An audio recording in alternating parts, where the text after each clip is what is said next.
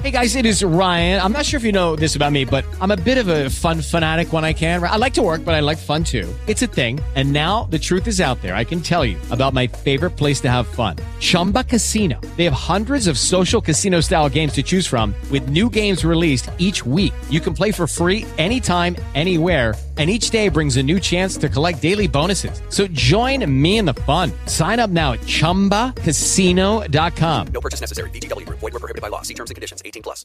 Lucky Land Casino asking people what's the weirdest place you've gotten lucky? Lucky? In line at the deli, I guess? Aha, in my dentist's office.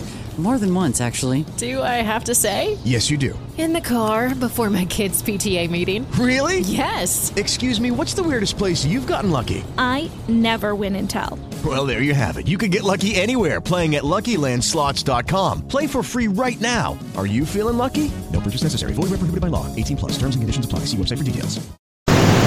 Naciónpodcast.com te da la bienvenida y te agradece haber elegido este podcast. Buenos días, Madresfera. Dirige y presenta Mónica de la Fuente. Buenos días, Madre Esfera. Buenos días, Madre Esfera.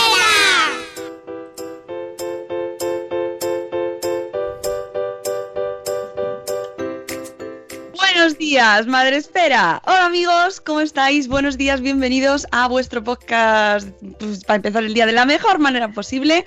El podcast de la comunidad de Madre Esfera, que ya sabéis es la comunidad de blogs con B, con V de videoblogs y con P de podcast de crianza en castellano. Hoy es 8 de octubre, es lunes, amigos, hoy es lunes. Y empezamos una semana nueva con mucha energía. Venimos de las JPod mm, cargados de- con las pilas ahí a tope, ¿verdad, Sune? Buenos días. Bueno, eh, las pilas no. La ilusión sí, pero las, las pilas no están a tope, al revés. Mañana que viene agen- eh, la agenda con Rocío Cano, pues haremos repaso un poquito de lo que vimos ayer, porque tenemos ahí, venimos, viene eh, la cosa cargadita con un montón de cosas que pasaron y con premios, con premios que se llevó la gente de Nación Podcast, así que mañana hablaremos de ello. Pero hoy, además de decir que nos ha encantado y que venimos casi sin voz, casi casi, mira, hoy tengo voz como de Mónico. Traemos, bueno, tenemos que eh, ponernos de gala, aquí de gala, de blanco y negro, porque tenemos invitada eh, de lujo. Buenos días, Clara Grima, ¿cómo estás? Hola. Buenos días, muy bien. Un poco dormida, pero bien. Claro, bien. bueno, mm, es lo que tiene las siete y cuarto, todavía no me lo creo, que la gente acceda voluntariamente y sin presiones eh, a venir a madrugar con nosotros. Bueno, lo, de la lo del caballo en la cama me ha convencido. ¿eh? Claro, ha costado. Calla, Clara, Clara, verdad. Eso Me ha, la, me ha dejado la cama hecha una porquería. Digo, voy a tener que entrar. Eso, eso queda entre nosotros, es el metapodcast. ay, perdón, perdón, perdón. que luego nos escribirán los protectores de caballos de las asociaciones. Era Y... broma, era broma, era broma. Bueno, pues esta es eh, matemática. Me encanta la bio que tienes en Twitter, que es eh, Clara Grima, como dice tu perfil, mujer, matemática, casada, con hijos, feliz. Ah, y molo infinito. De acuerdo contigo, molas infinito. Y vienes a contarnos hoy. Yo te voy a intentar sacar todo lo posible. Ya que vienes, voy a exprimir el tiempo todo lo que pueda. Pero sobre todo, sobre todo, he titulado el programa de hoy Buenos días, escutoides, en tu. Escutoides, Sí. Pues el- los escutoides tienen que ver con el molo infinito. Si quieres, luego te lo cuento, que eso no estaba en mi perfil de Twitter y te lo cuento ahora. Ya, Sabía que una matemática no iba a dejar ahí algo así. Este molo infinito tendría que tener algún sentido. Lo sabía, Clara. Pues eso es nuevo de este verano y la culpa fue de, de Ana Rivero, porque cuando, bueno, ahora vamos a hablar de los escutoides, pero cuando salió el artículo en New Yorker hablando de los escutoides, que era, se llamaba We are all scutoids, eh, todos somos escutoides, eh, ella dijo, puso en un tuit, si sales en New Yorker te puedes poner en la bio molo infinito. Y, y yo me lo puse porque a mí en novelera no me gana nadie. Y digo, bueno, pues yo he salido en New Yorker, he salido un trabajo mío en New Yorker, molo infinito. Pronto lo quitaré porque me da un poquito de pudor. Ya, ¿eh? ya, no me extraña, pero, pero la verdad es que tiene todo el sentido. No todo el día, no todos los días sale uno en, en el New Yorker. En New. Yorker. No, No, lo puse un poco por broma y por la risa, ¿no? Con Ana y con la gente que se apuntó a la, a la llamada de Ana de poner el molo infinito, pero claro, ya fuera de contexto puede parecer un poco prepotente, ¿no? De esta Bueno, de que va, ¿no? Lo puede poner también nuestro amigo Molo Cebrián, que para eso se llama así. y él en su caso no sería algo así alejado de la realidad. que ya le hemos visto también estas jornadas en las JPod. Bueno, antes ya le he explicado yo a Clara antes para que no saliese corriendo diciendo, esta gente está loca, mm, cuánta gente que saludan mucho. Aunque nos han dicho este fin de semana que lo de hacer una introducción muy larga es anti-podcast, pues yo dije para mis adentros, "Uf, otra regla más que me cargo yo sola. Porque Yo nosotros, también, yo también. ya, nosotros es que saludamos mucho, pero es parte fundamental del programa. Es que la gente madruga para estar aquí con nosotros y hay que saludarles. Están en el chat de Spreaker y tenemos, por ejemplo, la primera a, bueno, a Vanessa Pérez Padilla, que dice que es mega fan tuyo. ¿eh? Pues un beso a Vanessa. De verdad tienes tres. Tenemos también a, a Judith en la burbuja. Hola Judith. Tenemos a Hola. Mamá City, a Marta Ribarrius, a Eduardo del Hierro desde el trono del Hierro, Valladolid, que le hemos visto también en las JPod. Es que viene mucha gente, Clara, no te creas que Sí, son yo te tres. veo, yo te veo. que a la gente le va la marcha muy temprano los lunes. Sí. Y luego, luego, luego me imitan con el hola, porque saludo mucho, pero es que es así, es parte del programa. Tenemos también a Ener Jaraí de Poveda, que, que pregunta que qué tal la JPod. Muy bien, amigos, estamos de resaca JPodera, ¿se llama así? JPodcastera. Tenemos también a Euti. Buenos días, Zora Grutuis. Buenos días, Ana Espínola. Buenos días, Nanok de Multiverso Sonoro, que se ha llevado premio este fin de semana, así que enhorabuena. Tenemos también a Poveda, que nos dice Gambas, que también se ha llevado premio Antonio Poveda. Con sus Xiaomi, Xiaomi, no sé pronunciarlo porque me tienen que venir los chinos a explicármelo, cómo se dice.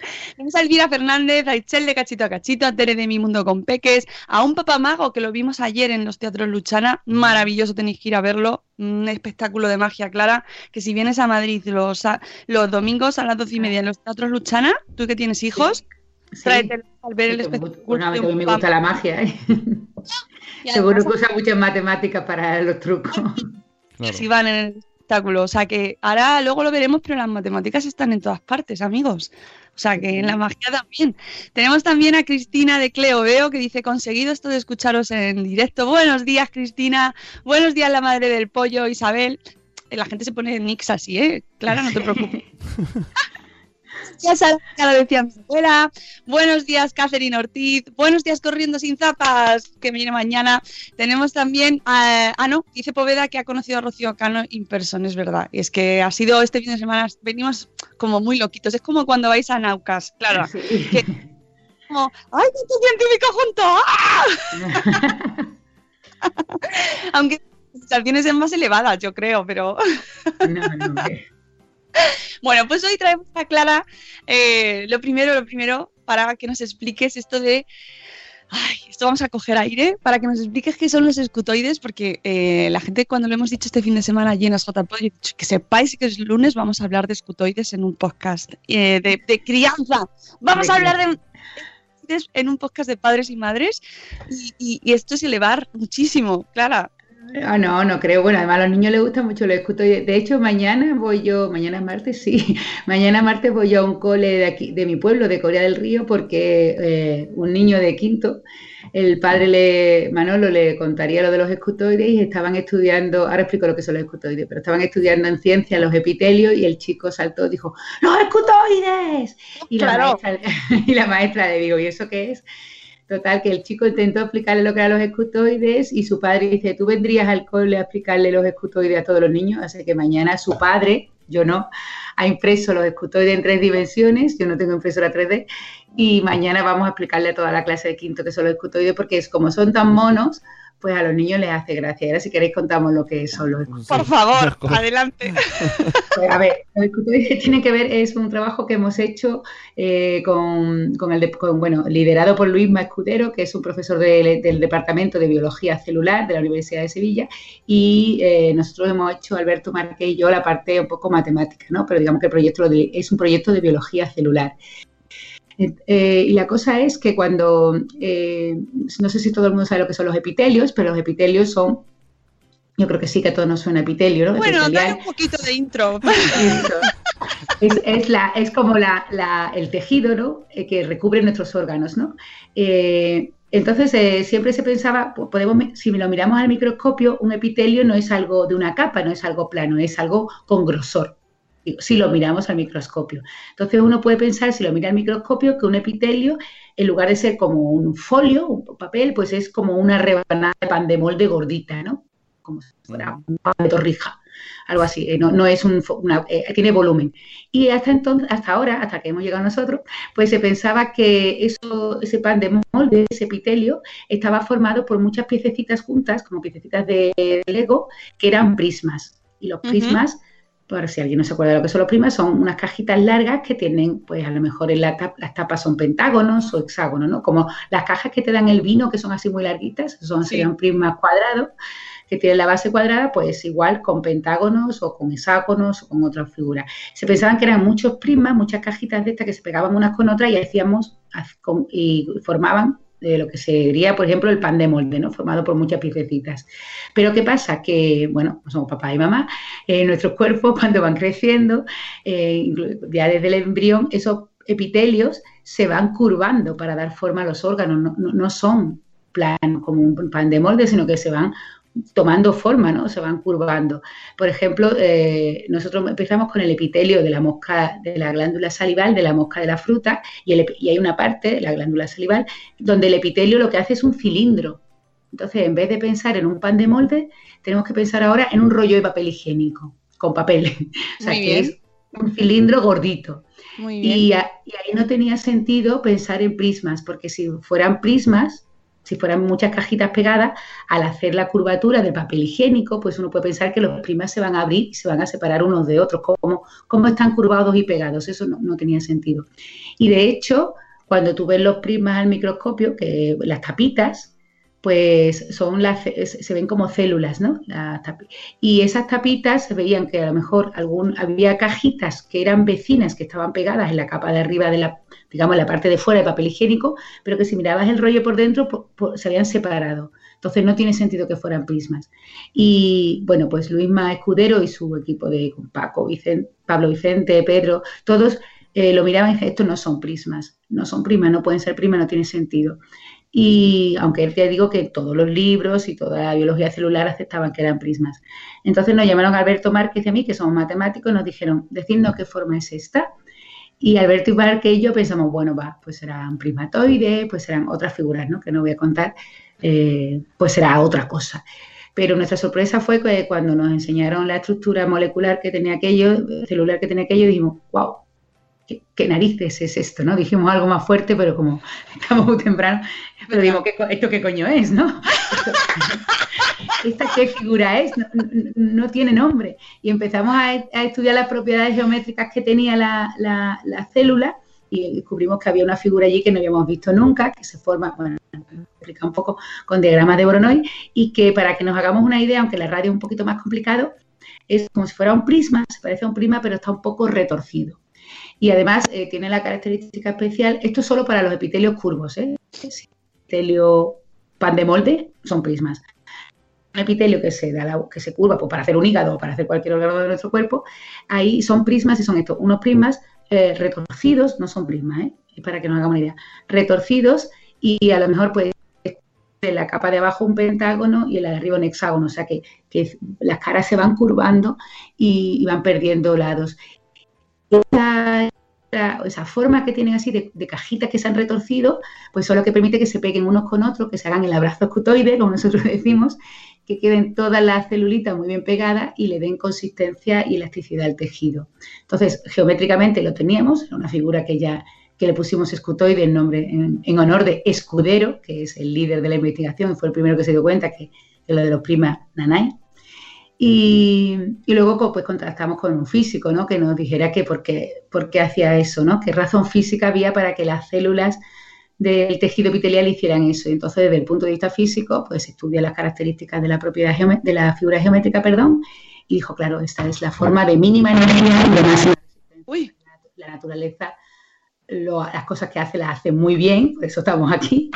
Y habíamos encontrado, pues, es una forma que no se conocía, ahora habrá que estudiar matemáticas, lo siento por los maestros de primaria y secundaria que tendrán que hacer con cartulina, y por las papás y las mamás, porque yo tenía que hacer, ahora mis hijos ya no están en primaria, yo he hecho todos los cilindros, todos los conos de mis hijos con cartulina porque no nos salían, pues ahora hay que hacer el escutoide y es una cosa muy bonita, ¿no? De encontrar algo así y, con todo el sentido del mundo, ¿no? Que luego, pues eso, ya he dicho y ya termino, Javier Buceta de la Universidad de Lehigh, físico, dijo, claro, es que esta es la forma eh, que optimiza pues eso, la elasticidad y, el consumo de energía, que la naturaleza siempre tiende a formar objetos que minimicen la energía.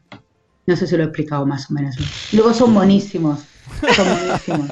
O sea, hay salpimenteros, hay juegos de floreros, de lapicero, porque tienen una forma tan bonita y tan, eh, eh, yo no sé si Sune ha puesto, Sune, eh, he puesto un, un, enlace en el chat donde se puede ver, eh, si buscáis escutoide en Google, hay imágenes por doquier, o sea, como desde que se anunció su descubrimiento se ha popularizado mucho. Twitter Twitter a veces es un pozo del mal, pero a veces tiene hallazgos sí, no. como esto, ¿eh? O sea, y de repente no ves en agosto o en julio, solo ves escutoides y dices tú, ¿pero esto qué es? Luego, luego, sí, sí. Además, sobre todo porque en el mundo anglosajón tuvo un montón de repercusión, ¿no? En New York, en la BBC, en la Fox.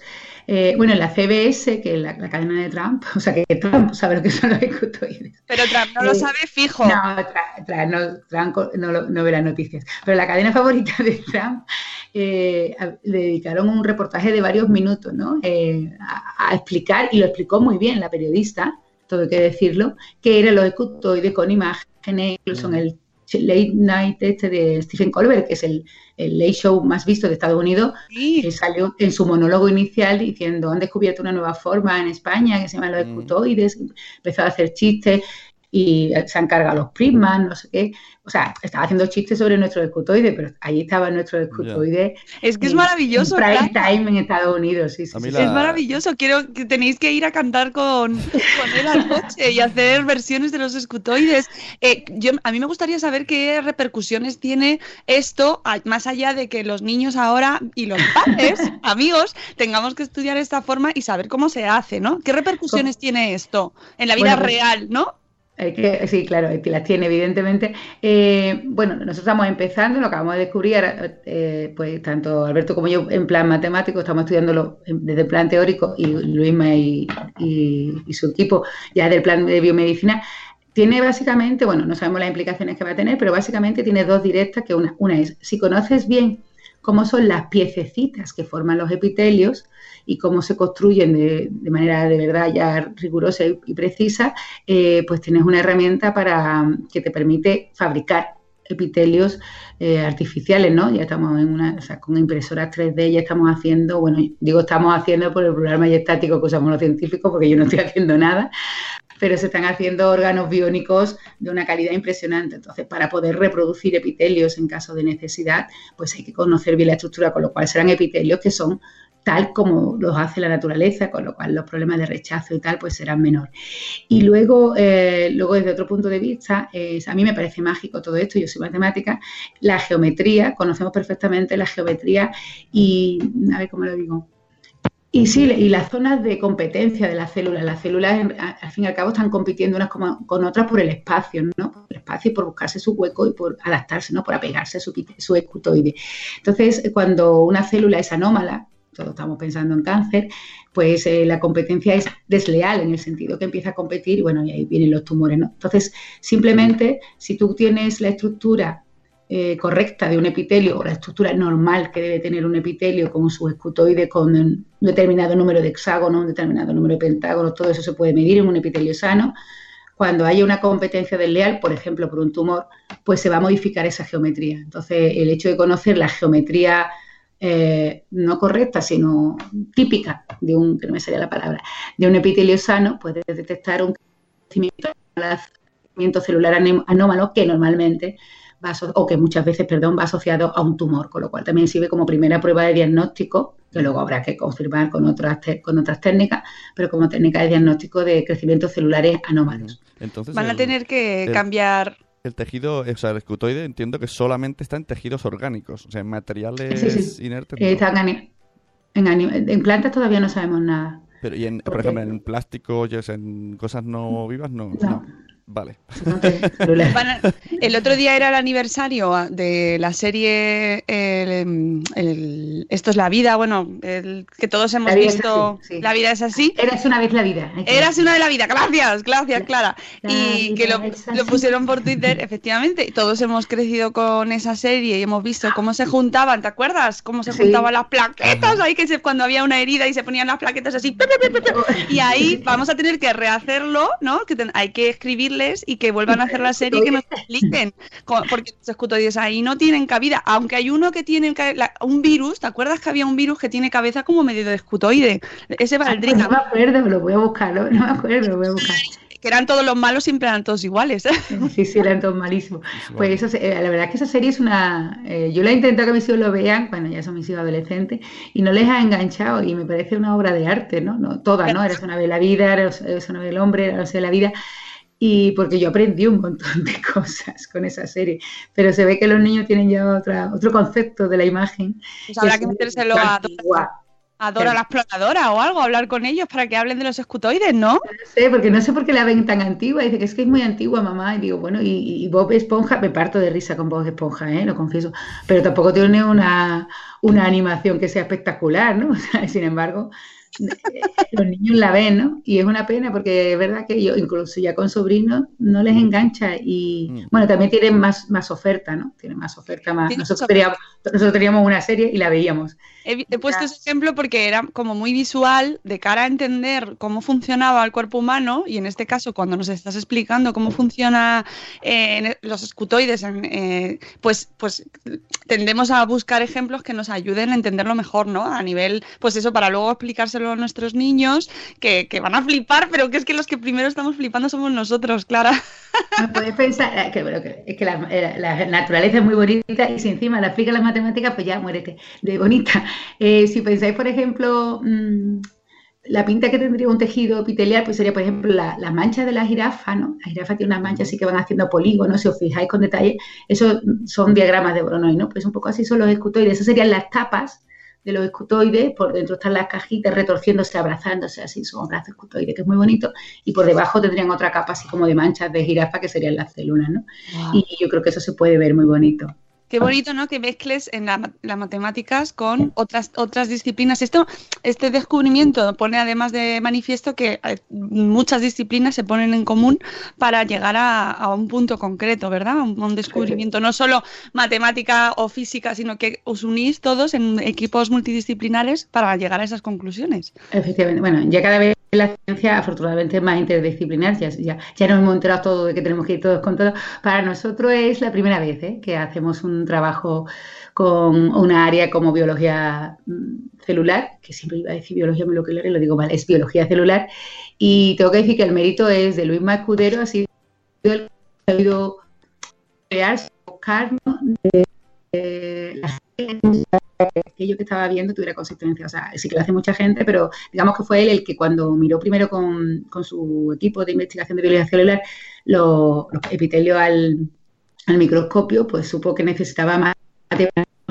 Se lo llevó a matemáticos, luego en su equipo hay bioinformáticos que son perfectos para, para hacer el nexo de unión entre biólogos, eran el puente entre los biólogos y los matemáticos, ¿no? Porque aunque parezca mentira, el lenguaje de los biólogos y el lenguaje de los matemáticos no es el mismo, hablamos un idioma absolutamente diferente. Me, me parece, sí, me lo puedo imaginar.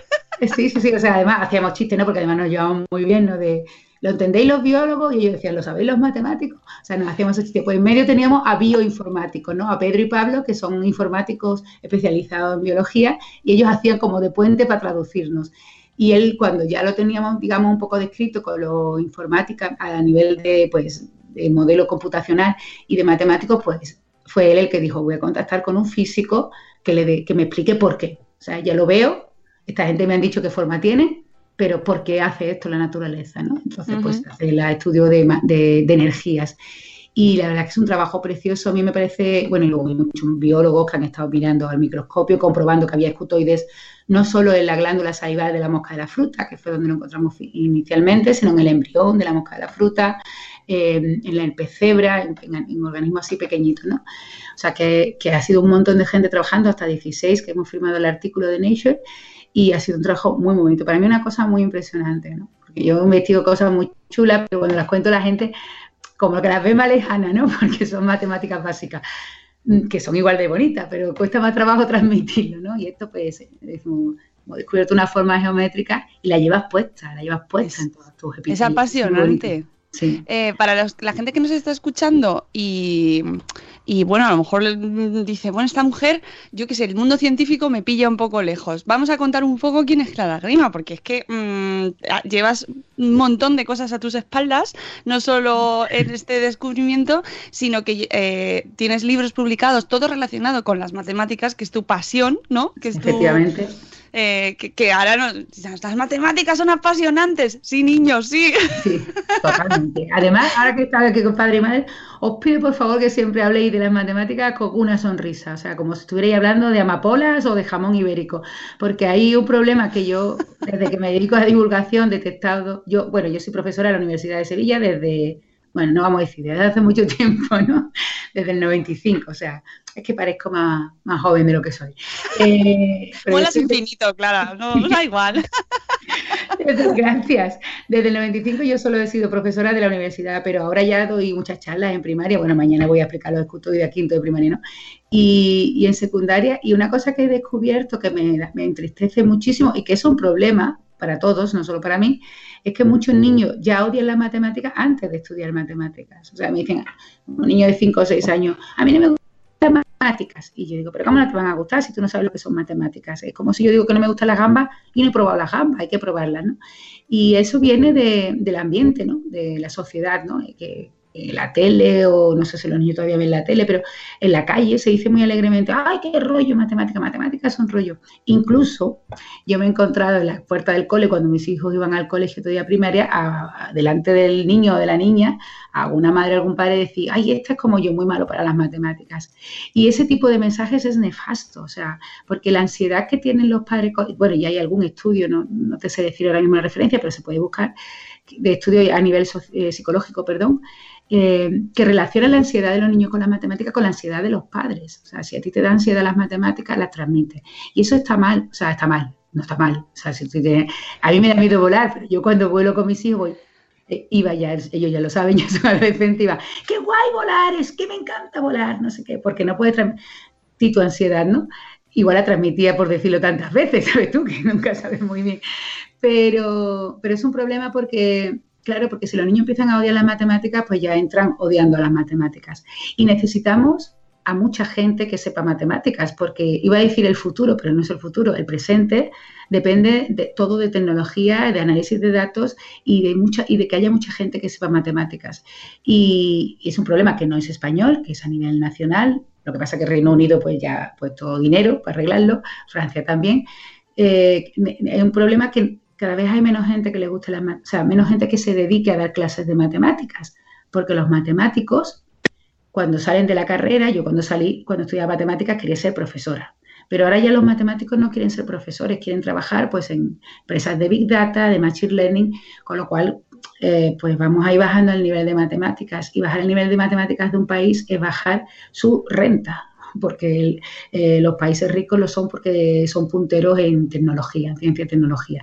Y cuando un niño o una niña decide que no le gustan las matemáticas, decide también que no va a ser ni matemático, ni ingeniero, ni ingeniera, por supuesto, ni informático. O sea que pido a los padres que cuando habléis de matemáticas habléis con una sonrisa. Lo de la calle no lo podemos evitar, pero por lo menos que en casa vean que a sus padres les gustan las matemáticas y que es una cosa que pues, son, son juegos, son divertidas. Claro, que podemos hacer un teatrillo, aunque no nos gusten así de primeras, hacer el esfuerzo, hacemos el teatrillo, igual que lo hacemos cuando no quieren comer y hacemos ahí, venga, vamos a comer, que está muy rico, claro, pues con las yo. matemáticas también. Yo con el puré de pescado, a mí el pescado me encanta, pero en puré bleh, no me gusta nada. Y yo lo probaba delante de mi hijo y decía, "Mm, Claro. está delicioso. ¿Ves? Porque Pues las no matemáticas. Los escutéis, pero por favor, pero que hoy es lunes. Alguien me- está malo, pero las matemáticas son muy buenas. Eh, el- sí, el puré de pescado es regu, pero bueno, las matemáticas y hoy, hoy me decían, no me, no me lo puedo creer que vamos a empezar el lunes hablando de matemáticas. Ojo, ¿eh? Y, eh, eh, que, Y te lo estaban vamos- diciendo gente que en un chat, ¿no? Que no existiría un chat ni se existiría internet si no existieran. Bueno, lo de decían, lo decían con sueño porque quedan las 6 de la mañana y claro, también es normal que aunque es como si les digo geopolítica, pues venga. Me aburre un poquito más. Oye, cuéntanos cómo, como padres y madres, cómo les hacemos eh, la visión de las matemáticas más atractivas. Porque es muy fácil decirlo, que tú, tú eres súper matemática y, y para ti mm, respiras matemáticas y los escutoides son la alegría de vivir. Pero el resto del mundo que, que las ve de otra manera quizás más lejana, ¿no? Por todos estos factores de los que has hablado tú antes, ¿cómo, cómo, cómo, qué hacemos? ¿Qué recursos tenemos? Pues, eh, bueno, hay, hay muchos, eh, para padres, hay muchos blogs eh, de, de matemáticas, por ejemplo, Tocamates, que no sé si lo conocéis. Para niños muy chulo. ha estado aquí, ha estado aquí. Claro, eh, porque mis blogs son un poquito para más mayores, pero eh, una forma de jugar con las matemáticas es pues eh, encontrarla, ¿no? Descubrirla, destriparla en todos sitios. Pues, pues cuando vas jugando por la calle, pues si va a ver una matrícula y dices, ay, mira qué curioso, los tres números son pares, ¿no? O, hoy mira, todos son impares o algo así, ¿no? O si vais a planear un viaje o algo, pues como ahora con los medios que tenemos, ahora es mucho más fácil, ¿no? Pues eh, vamos a ir, pues no sé, vamos a ir a Toledo pues vamos a ver el camino con el Google Maps. Y si lo hiciéramos por otro lado, pues está, está todo, todo el rato dando cuentas, son pequeños, son que, que, que sabe, que el Google Maps sabe en todo momento dónde está porque te va ubicando con bolitas, ¿no? Él sabe que estamos en una bolita, luego, y explicarle que se puede ver con un dibujo, a lo mejor no visualmente, que necesitamos cuatro bolitas para, porque si coges dos bolas y se cortan entre sí, pues lo que sale, pues todos podemos visualizar que lo que se sale al, visual, al cortar dos bolas, pues la, lo que, la zona común sería como un círculo, ¿no? Eh, donde se cortarían. Si son tres bolas, ese círculo se cortaría en dos puntos, o sea que las tres bolas solo tendrían dos puntos en común y que viene una cuarta bola y ya solo queda, las cuatro bolas solo se cortan en un puntito, que es donde estamos nosotros, ¿no? Pues podemos explicar, pues porque son cuatro satélites, ¿no? Necesitamos cuatro satélites para ubicarnos y tal. O sea, ya es para más mayorcito. O cuando ven dibujos animados, ¿cómo se hace la animación? Pues se hace con una jarta de triángulos, muchísimos triángulos. Una se de triángulos. que se pegan. Yo en la charla le digo, ¿habéis visto Blancanieves, la de Disney? Sí, y entonces pones un fragmento de Blancanieves donde Blancanieves corre, le limpia la casa a los enanitos, baila y a esta mujer no se le mueve un pelo de la cabeza. Era como una pinipona, ¿no? Y ahora le pones un trocito de, de Brave, de Mérida, y, y Mérida lleva el Uh. pelo animado cabello a cabello. Y Ya digo, te digo.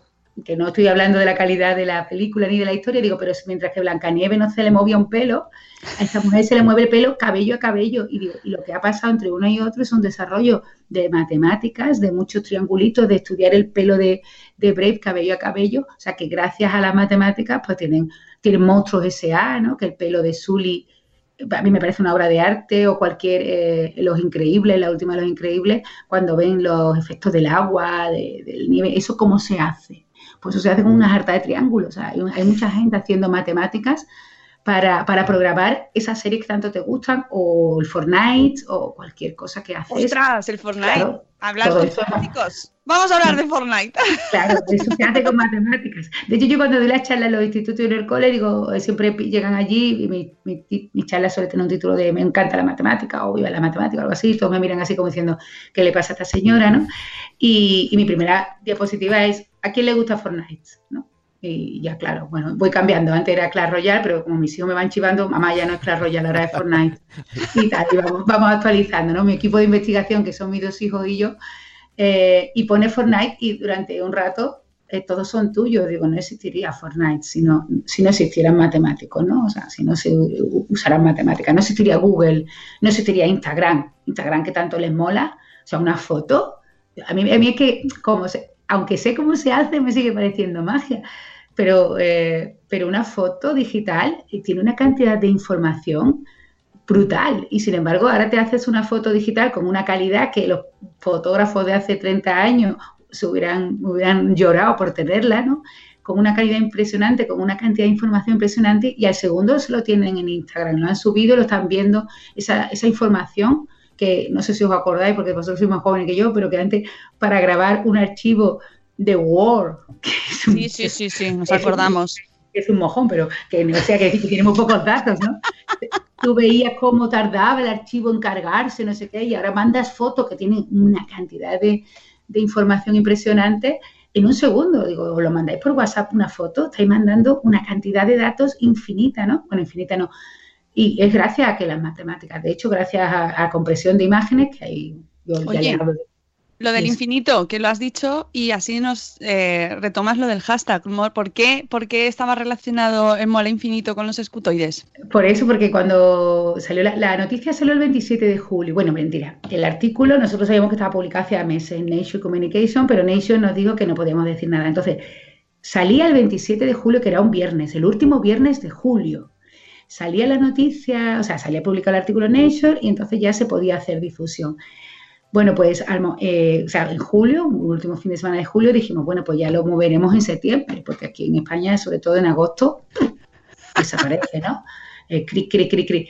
Bueno, pues ese mismo fin de semana ya habíamos salido en New York, o sea, había sido un, sobre todo en el mundo anglosajón, tengo que decir que en España regular, como la noticia venía de la Universidad de Sevilla y no venía de la Universidad de Harvard o Stanford, pues se ve que la prensa pasó un poco más la noticia, pero estaba en New York, eh, bueno, ya lo he dicho en muchos sitios, ¿no? De New York Times, acá, este fin de semana le han dedicado un artículo en New York Times en papel, que, que es una cosa muy, muy brutal, y Ana Rivera, Molinos82, que no sé si la conocéis de Twitter, pues puso el artículo de New Yorker y dice, bueno, Clara, si alguien sale en New Yorker, yo creo que ya se merece ponerse la, en la bio molo infinito. Y yo dije, jajajaji, nunca lo haré, me da mucho corte, pero ya sé, eh, eh, con Chilillo y varios más, ponte molo infinito, vamos a hacer un chain. Digo, eh, antes de que se llamara más la atención sobre mi persona, porque en el fondo soy muy tímida.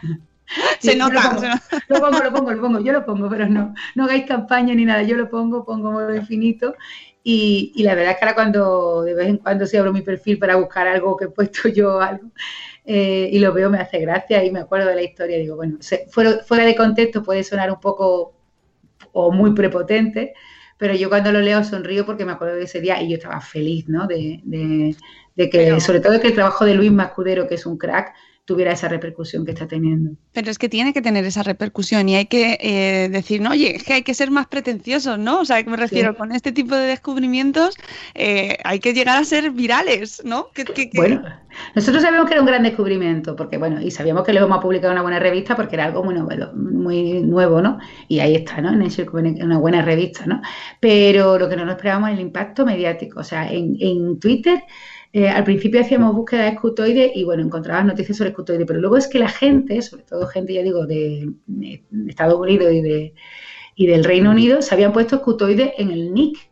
Se ponía Ah. Pepe, Pepe el escutoide, John el escutoide, con lo cual cuando hacías búsqueda de escutoide eh, no podías echar a buscar las noticias porque la gente se llamaba escutoide, tenía escutoides, el dibujito de los escutoides, que además es muy tierno, pues te lo cuento en este programa, porque como tenemos los recursos que tenemos en la, para la ciencia española, no teníamos una impresora 3D a nuestro alcance, entonces los primeros escutoides que son los que están en el artículo de Nature Communication, está la foto, los hizo Luis Mascudero con la plastilina de su hija. O sea, Margarita le quitó la plastilina a Margarita y él llegó un día con unos escutoides hechos con la plastilina de su niña. Dice, mira, le he quitado, bueno, le he quitado, le cogió la plastilina de Margarita y, y he hecho estos escutoides. Y entonces cuando tuvimos que publicar el paper, el artículo dijimos, pon esos escutoides, los de Margarita.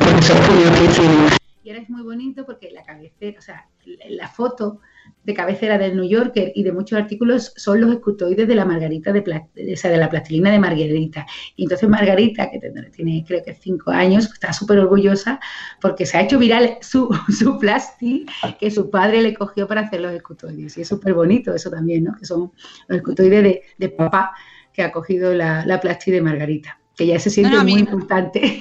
A mí me dan ganas de llamar, ya rebautizar el programa y que sea Buenos días escutoides. O sea, sinceramente. Son muy chulos y lo tenemos todo, ¿no? Yo digo, además están en todo lo que hacemos. Oye, quiero, quiero hablar de los, que nos quedan 10 minutitos, eh, los libros, que tienes libros de divulgación, que, bueno, no tienes solo libros, sino que tienes premios también. Te acaban de dar eh, eh, justo este fin de semana un premio también por vuestra, por tu labor que nos estabas contando antes, de apoyo a la, al papel de la mujer en la ciencia. Sí, bueno, a mí es una obra de teatro que hacemos aquí eh, en la Universidad de Sevilla, no, yo, no soy yo sola, y la idea es de, un señor, de Paco Vega, de un hombre que es técnico de laboratorio, que se le ocurrió, un día se dio cuenta que conocía muy poca científica y decidió montar una obra de teatro de científica. Y en lugar de hacerlo con, con actrices, pues lo que hizo fue engancharnos cinco científicas, casi todas trabajamos con él en la escuela, de informática para que hiciéramos de actrices y luego saliéramos nosotras, ¿no? Entonces, una obra muy chula se llama, creo, a mí me gusta, Científicas, Pasado, Presente y Futuro. Y en la primera parte, pues salimos las cinco científicas de la Universidad de Sevilla disfrazadas y hacemos un monólogo, ¿no? Pues sale Hipatia, Ada Lovelace, eh, Marie Curie, yo soy Rosalind Franklin, salgo con mi peluca de Rosalind Franklin, disfrazada de Rosalind Franklin y cuento un poco lo que yo hacía y bueno, lo que hacía Rosalind Franklin, y Hedy Lamar, ¿no? Y luego en la segunda parte, pues salimos las cinco científicas, Clara, Isa, Mari Carmen, Adela y María José, y contamos hace una científica en el presente, ¿no? Un poco también porque las científicas del pasado, desgraciadamente, y por las situaciones que vivieron, son heroínas, ¿no? Son mujeres que tuvieron que luchar contra todo y que tuvieron todo en contra. Y ahora, pues, de lo que se trata es de enseñar que las científicas de ahora somos gente normal, eh, no somos superheroínas, no, no somos tampoco wow, mente súper brillante, ni las mujeres ni los hombres, ¿eh? porque ya no hay Newtons, ya no hay eh, esos científicos que trabajan solos y que wow, todo lo descubrían ellos, los equipos de científicos ahora son muchas, son muchos escutoides, son muchas personas que vamos por, abrazados, que vamos trabajando unos con otros, que, que podemos llevar una vida normal y porque lo que necesitas es sí, trabajar mucho y duro, ¿vale? Sí, pero pero todos en grupo, ¿no? Entonces, pues salimos, decimos que somos gente normal que se dedica a la ciencia, que tenemos aficiones, que nos gusta mucho, pero que todos trabajamos en equipo y tal.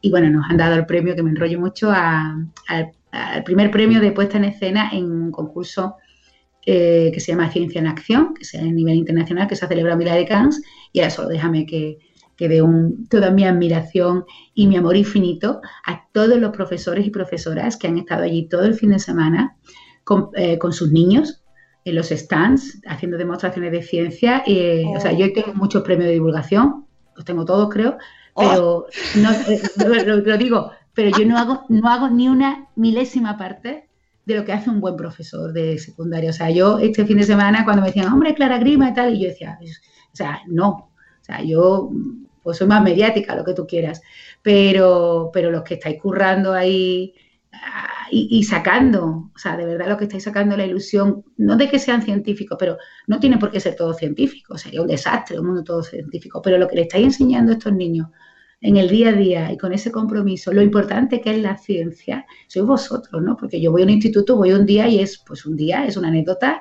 y a lo mejor convences a alguien o a lo mejor no. Pero hay una cantidad que yo creo que no se lo reconocemos a los profesores, ¿no? Siempre habla, mucha gente habla mal de los profesores y, son la parte más importante de nuestro sistema económico, son los profesores. Y había un compromiso de, de, con los niños allí que yo me quito pero el sombrero y le doy las gracias porque digo, porque igual estos niños no serán científicos, no hace falta que lo sean todos, porque ya lo digo, pero a lo mejor son políticos. Y a lo mejor cuando sean políticos tratan la ciencia mejor que los que tenemos actualmente, O llegan a futbolistas de élite. Y a lo mejor a lo mejor antes de evadir impuestos y quitarle el dinero a la ciencia de tu país, te lo piensas, ¿no? O sea que no hace falta que sean científicos todos los niños, hace falta que todos los niños y todas las niñas y todos entendamos que la ciencia es fundamental para, para el futuro. Es que yo creo que precisamente ese es el punto. No todo el mundo va a ser científico, pero sí tenemos que conseguir contagiarnos todos de, que, de, esa pasión por la ciencia, porque al final, igual que nos dices en tu libro, las matemáticas están en todas partes, las matemáticas nos acompañan en todo, también la ciencia, ¿no? o sea, tenemos que, quitarnos ese aislamiento de la ciencia que está como apartada de la vida y, contagiarnos de esa pasión para todo lo que nos rodea. Oye, me, dicen en el chat que nos hables del jeroglífico de las zapatillas, el chino y el pito. No lo he visto. Ah, es el, de la zapatilla, el pito. El del niño, ¿no? Dos pediatras en casa. Gonzalo, que nos dice, dile que hable del jeroglífico de las zapatillas, el Ah, chino no y el pito. acuerdo, no, Ah, tengo delante, eso- pero que había, que había dos silbatos en lugar de Sí, uno. eso, eso es un, eso son cosas que pasan en, Twitter también, que de repente hay alguien que saca un jeroglífico y aparte de memes y tal. Me acordaba con, la- con dos pediatras en casa, por eso me acordaba por el nombre de ellos, no por el. Sí, bueno, Gonzalo, por cierto, van a estar la semana que viene, creo que si no me equivoco, la semana que viene vamos a hablar de bacterias y virus. Clara. También tengo, también tengo un libro que se llama Las matemáticas acompañ- eh, vigilan tu salud con Enrique Fernández Borja, que lo que hacemos es eh, un poco concienciar de, bueno, explicar un poco las matemáticas que explican una epidemia y la necesidad de las vacunas y explicar un poco el movimiento antivacunas, porque los científicos muchas veces nos venimos arriba y aquí el programa y estético tampoco me incluye y, y- e insultamos, ¿no?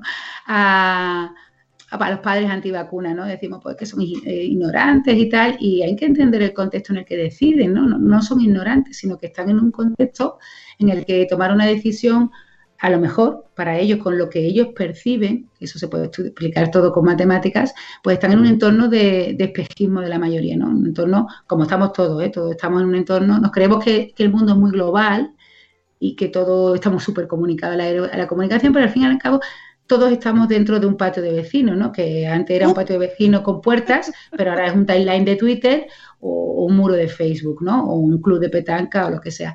Y, y entonces lo que se- hacemos es intentar entender el movimiento antivacunas e intentar eh, acabar con él, porque es muy peligroso, mm, de- desde el cariño. O sea, explicando cómo son las cosas, intentando romper esa- esos, esos círculos que se forman y porque tú no le puedes convencer a nadie diciendo así no, idiota, ¿no? O es la economía estúpido. Bueno, aunque esto le sirvió a este para ganar unas elecciones, pero en general a la gente no le gusta que les insulten ni que los menosprecien, ¿no? Entonces tratar de entender cómo, cómo va el movimiento antivacunas y tratar de, de ponerse en su piel y de, y de convencerlos de que efectivamente la inmunidad de grupo es una cosa que nos viene bien a todos, que no se puede morir una niña de sarampión porque estaba eh, trasplantada de corazón y entonces estaba inmunodeprimida y, y ahí será. O sea, no, no podemos volver a eso, es volver a la Edad Media, pero explicándolo, si, si- si con un dibujo, a mí me gustan mucho los escutoides y los grafos.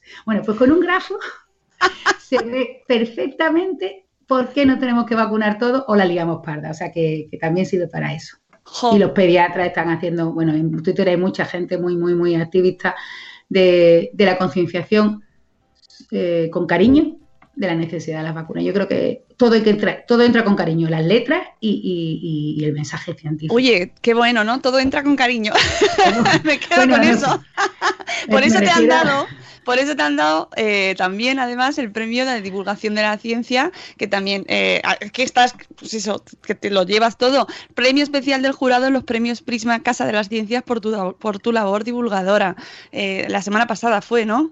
El sábado pasado, sí, el día 29 creo que era así. Pues es que es por estas cosas, porque podríamos estar horas y horas y horas, Clara. mm, te vamos a tener que llamar otro día, te lo digo. Otro día, O- otro día me llama que ya. Mira, ya, ya. Lo bueno es que ya me he duchado, ya me he vestido y ahora me voy a trabajar y llevo una hora despierta. Claro, ahora viene ya O sea, a tope. Hoy me van a notar todo el mundo más simpática en la facultad.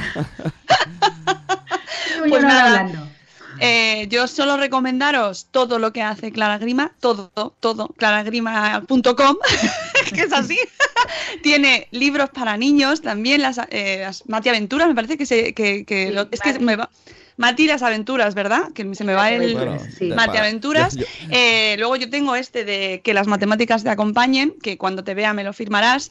y con cariño también, esto también Con entra con cariño.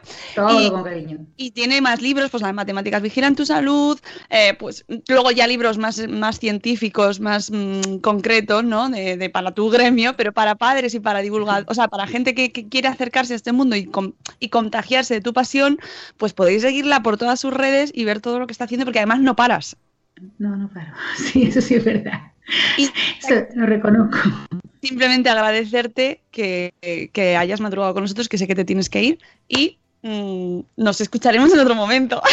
Por supuesto. Pues nada, un beso a ti, a todos los que están en el chat, a todos y a los padres. Y nada, hablar muy bien de las matemáticas, por favor. Solo eso, yo solo pido eso, que poquito a poco la gente cuando diga, hombre, matemáticas, sonría. Porque yo lo sonrío cada vez que alguien que escucho la palabra matemáticas. Es muy bonita, es una palabra de drújula preciosa. Desde luego, si nos vamos en apasionados, nosotros nos vamos también ya, que son las 8.02, no tenemos canción de las 8, por cierto, que os animo a que nos mandéis una canción con, con matemáticas, ¿por qué no? ¿Por qué no? Una canción matemáticas y, y nosotros nos vamos ya las 8.02, eh, que tengáis un lunes maravilloso, que las matemáticas os acompañen, amigos, y, que habléis mucho de los escutoides y de Clara Grima y de ciencia en vuestro entorno. Muchas gracias, Clara, un besazo. Hasta se se va. Y amigos, mañana nos escuchamos a las 7 y cuarto. eh, ya sabéis, madrugando todos los días. Y mañana con agenda. Adiós, hasta luego, Mariano. Adiós. Hasta luego.